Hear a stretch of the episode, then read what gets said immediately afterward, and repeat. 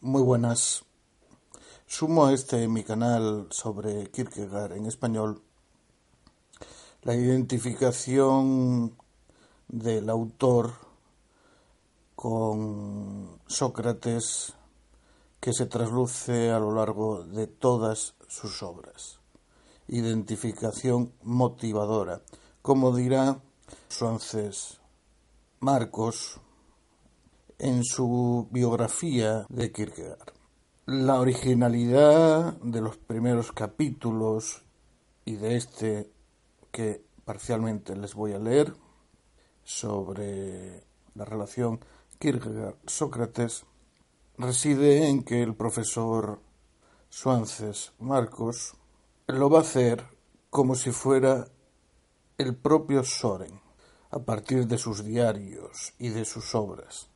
Omitiré para una mejor escucha las citas que en esa amplísima bibliografía creo que es la más amplia, o por lo menos una de las más amplias, más íntegras, sobre el autor. Le leo, pues, esta parte pertinente de Sócrates como modelo de referencia de Soren. Es un rasgo de mi carácter, recuerden lo que les acabo de decir, que hablaremos en primera persona de singular, como si fuéramos Soren, siguiendo esa ingeniosa manera de llegar del profesor Suances. Es un rasgo de mi carácter que Sócrates me haya hecho una impresión tan profunda. Yo tengo en mí mucho de socrático. Igual que él, por entregarme a mi misión, tampoco he tenido tiempo de dedicarme a los asuntos públicos. Al lado de lo que ocurría por dentro, estos me parecían fútiles. Sócrates aparece como un don ofrecido por los dioses de la ciudad, pero al final ésta le condena a muerte. A mí no llegaron a imponerme esta pena, pero he sido blanco de burlas y calumnias, siendo como soy alguien al completo servicio de la causa cristiana de mi ciudad natal. A Sócrates no se le llegó a conocer a fondo. Entre lo que manifestaba y lo que era no había unidad. Había dificultad en conocerla.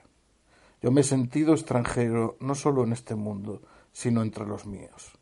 Mi verdadera vida, lo que me ha ocupado, ha pasado completamente desapercibido. Y lo que es aún peor, he debido ocultarlo deliberadamente para no ser presa de mayores incomprensiones. En mi soledad busqué un Sócrates con quien hablar y no lo encontré. Por eso me identifiqué en cierto modo con Alcibiades. Hubo un hombre joven colmado de dones como un otro Alcibiades. Su vida se extravió.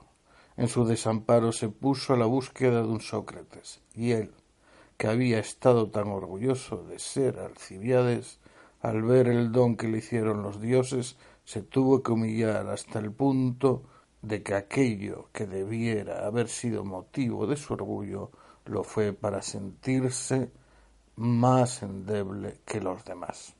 Cita del diario del diario de Soren. Continuamos hablando como Kierkegaard. Sócrates y yo hemos sido dotados por la divinidad, pero lo hemos pagado muy caro. Sócrates es como Colón descubre en sí mismo un mundo nuevo y extranjero. Al intentar manifestarlo hacia afuera, vino el desconcierto y la catástrofe. Yo he redescubierto en mí una vivencia del cristianismo que me ha llevado a gastar todo por ella, pero al intentar dársela a mis conciudadanos, ha saltado igualmente el desconcierto, la soledad y la crítica. Sócrates era una síntesis de broma y seriedad, una mezcla tragicómica de trágico, de lo trágico y lo cómico. Y es que lo serio inventa por sí mismo lo cómico como vehículo de expresión de lo verdadero que siempre es trágico. A mí me ha pasado otro tanto. He echado mano de bromas, cuentos, conversaciones en la calle, para compensar el abismo de angustia y sufrimiento que tenía solas conmigo mismo. Sócrates fue un incomprendido como creo que lo he sido yo también aunque a él se le llama filósofo popular, fue esencialmente impopular. Qué pocos han comprendido, qué pocos en cada generación comprenden que el pensamiento puede tener tanto poder sobre un hombre que por él, adhiriéndose a él, puede afrontar la muerte. Es esta una tarea que tiene que comenzar por cada uno. Eso es el heroísmo, y este, por esencia, es impopular en cada generación. El heroísmo se dirige a cada uno de nosotros aisladamente no apunta a las diferencias de hombre a hombre, es decir, al hecho de ser poeta, artista, artesano. No, el heroísmo es virtuosidad en aquello que es común, que está al alcance de todos. Y Sócrates fue sin duda un héroe. Esta heroicidad se oculta bajo el velo de la ironía. Lo que engaña en Sócrates es que su ironía sea tan espiritual que uno está tentado de olvidar que su acción es al mismo tiempo para él cuestión de vida o muerte. Cuando uno lee la apología se queda atónito de ver qué fuerza y precisión de palabras hay en ella. Guiado por la idea de que ese escrito es el sumum, está uno tentado de ver aquello como si fuese un autor literario deslumbrante, mientras que es su vida o su muerte la que está en juego. Mi vida muestra también en esto una analogía en menor medida, porque mi existir personal vale y me agota mucho más que mis escritos, pero esto no lo entiende esta generación de comediantes que me rodean como sombras vacías. Qué verdad tan grande se oculta en el fondo del socratismo, que comprender verdaderamente ser. Nosotros hacemos de ellas dos cosas distintas, pero Sócrates se sitúa tan alto que elimina esta diferencia y es por lo que no podemos comprenderla en el sentido más profundo, el socrático. Puedo señalar a Sócrates a distancia, pero dudo que siendo su contemporáneo hubiera podido alcanzarlo. Fuera del cristianismo, Sócrates es el único hombre de quien puede decirse que ha hecho estallar la existencia, y ello se ve en que él elimina también la separación entre poesía y realidad. Nuestra vida es tal que un poeta pinta lo ideal, pero, pero lo real muestra su diferencia. Sócrates es una idealidad por encima de lo que un poeta pueda inventar, y es realmente esa idealidad, es su realidad. El poeta que trata a Sócrates sin tomar las debidas distancias hace el ridículo y ofrece algo superfluo, porque poetizar es añadir idealidad donde no hay. Pero aquí no hay nada que añadir. La idealidad de Sócrates es la más elevada por ser al mismo tiempo realidad. El poeta más bien rebaja a Sócrates. Justo porque Sócrates fue una idealidad realizada existencial, es por lo que al morir se llevó todo consigo. No dejó mensajes, ni doctrinas, ni filosofías, solo un testimonio vivo de búsqueda. Se cuenta de Sardanápalo, que hizo poner en su tumba este epitafio. Yo he llevado conmigo todos los goces de la vida. Al verlo comentaba un pagano. ¿Cómo es posible esto si ni siquiera en vida se puede retener uno solo de ellos? No es de esta manera como se puede llevar todo a la tumba. Sócrates es el que resolvió el problema. Él sí que se ha llevado todo con él al sepulcro. Oh Sócrates maravilloso, tú has obrado como haciendo juegos de manos imposibles de imitar. Tú no has dejado nada, ni el menor rasgo de un resultado que pudiera utilizar un profesor. Tú te has llevado toda la tumba contigo. Así es conservado herméticamente intacto en la eminente reflexión de un sabio el entusiasmo más alto, y lo has conservado para la eternidad. Tú te has llevado todo contigo. Por eso dicen los profesores de hoy que no tenía sistema. Aquí, como ven, da Kierkegaard Damos con Kierkegaard un palo, un palito, a todo el idealismo alemán desde Kant en adelante, a todo tipo de conocimiento de la realidad objetiva sin incluir al propio individuo en su problemática. Pero esta superior falta de sistema no le igualaba a los sofistas. En los trabajos de hoy se trata mucho de saber si tenía o no la misma posición que los sofistas. Si se iguala a estos, ¿cómo explicar entonces que fue su más peligroso adversario?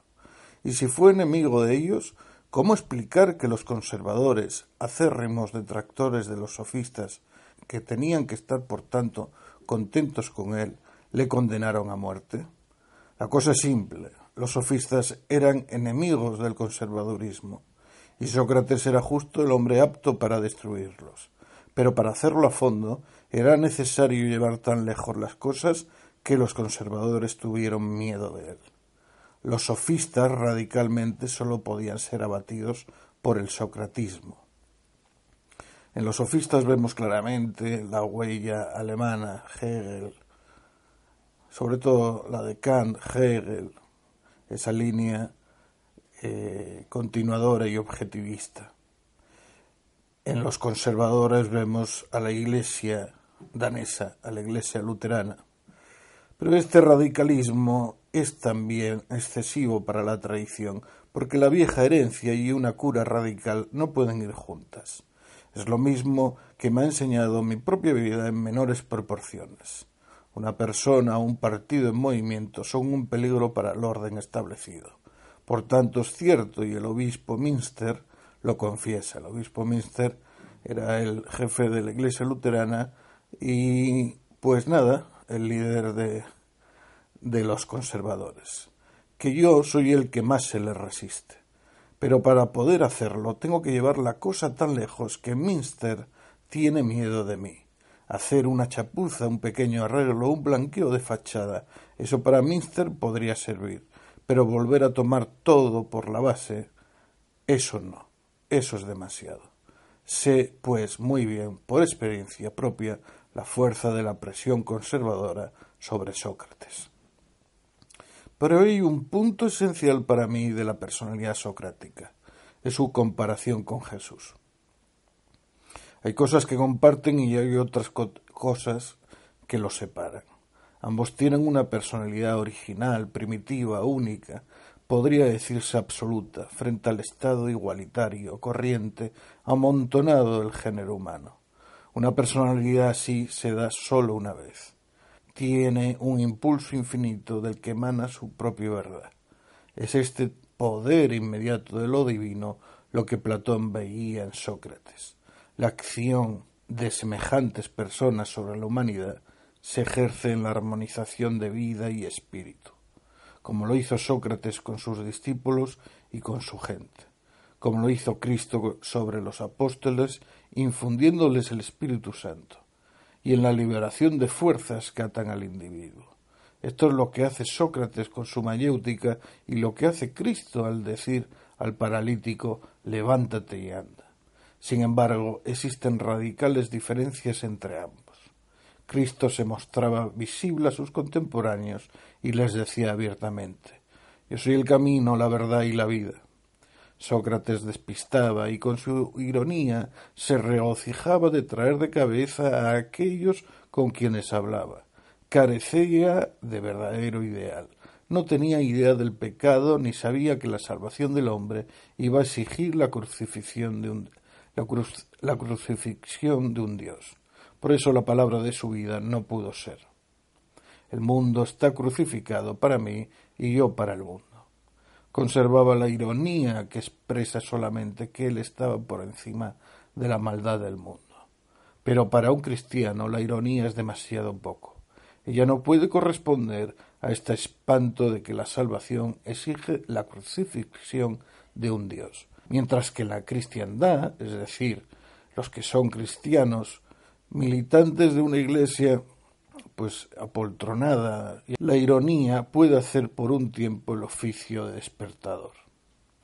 Recordemos en este punto y sobre todo en su revista de final, la revista que funda finalmente en 1855, año de su muerte, como hay una clara distinción entre ser cristiano, lo que él propone, y la cristiandad, que es toda la institucionalización algo que muchos cristianos parecieran admitir cuando dicen, no, no, yo creo en Dios, pero no en la Iglesia.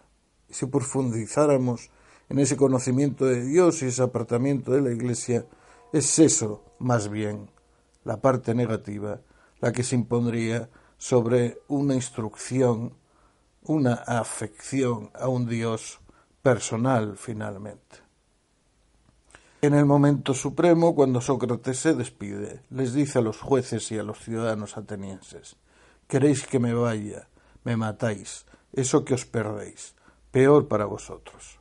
Cuando Cristo sube hacia Jerusalén camino del patíbulo, al ver la ciudad, rompe a llorar y dice Jerusalén, Jerusalén, cuántas veces quise cobijarte como la gallina sus polluelos y no quisiste. La actitud de Sócrates rebosa gallardía e independencia, la de Jesús amor y donación. Sócrates es la suprema proporción humana.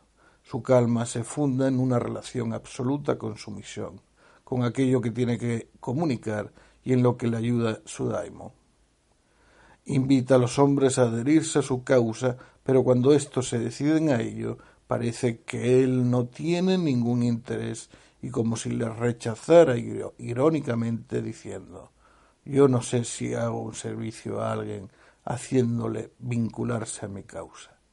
En cambio Jesús manda vincularse a él, creer en él, dejar todo por él, y a cambio de esto no promete recompensas, sino que les dice seréis perseguidos por mi causa, malditos, y he aquí lo divino. Este lenguaje no es humano. Siendo Dios, toma cuidado de nosotros, pero sin privarnos de la persecución y del dolor. Pues bien, quitado este punto, en el cual hay una bifurcación entre el, el fondo, el contenido del mensaje, del mensaje socrático y cristiano, en todo lo demás, vida y forma asistemática de pensamiento, aunque la contradicción de Kierkegaard es siempre la misma, luchar contra el sistema, creando a su vez un sistema que tardaría en imponerse hasta las primeras décadas del siglo XX, que después sería en algún modo pervertido por el existencialismo ateo y reconfortado más tarde por la psicología existencial, lista, sobre todo norteamericana, y de la mano de Paul Tillich o de Karl Jaspers, pues teniendo en cuenta las diferencias entre modo, forma y fondo, y afecciones, por supuesto, no tenemos ningún problema en advertir, no creemos, no creo que sea una exageración, tomar a Soren Kierkegaard como el Sócrates moderno, el Sócrates al menos danés. Muchas gracias por su atención.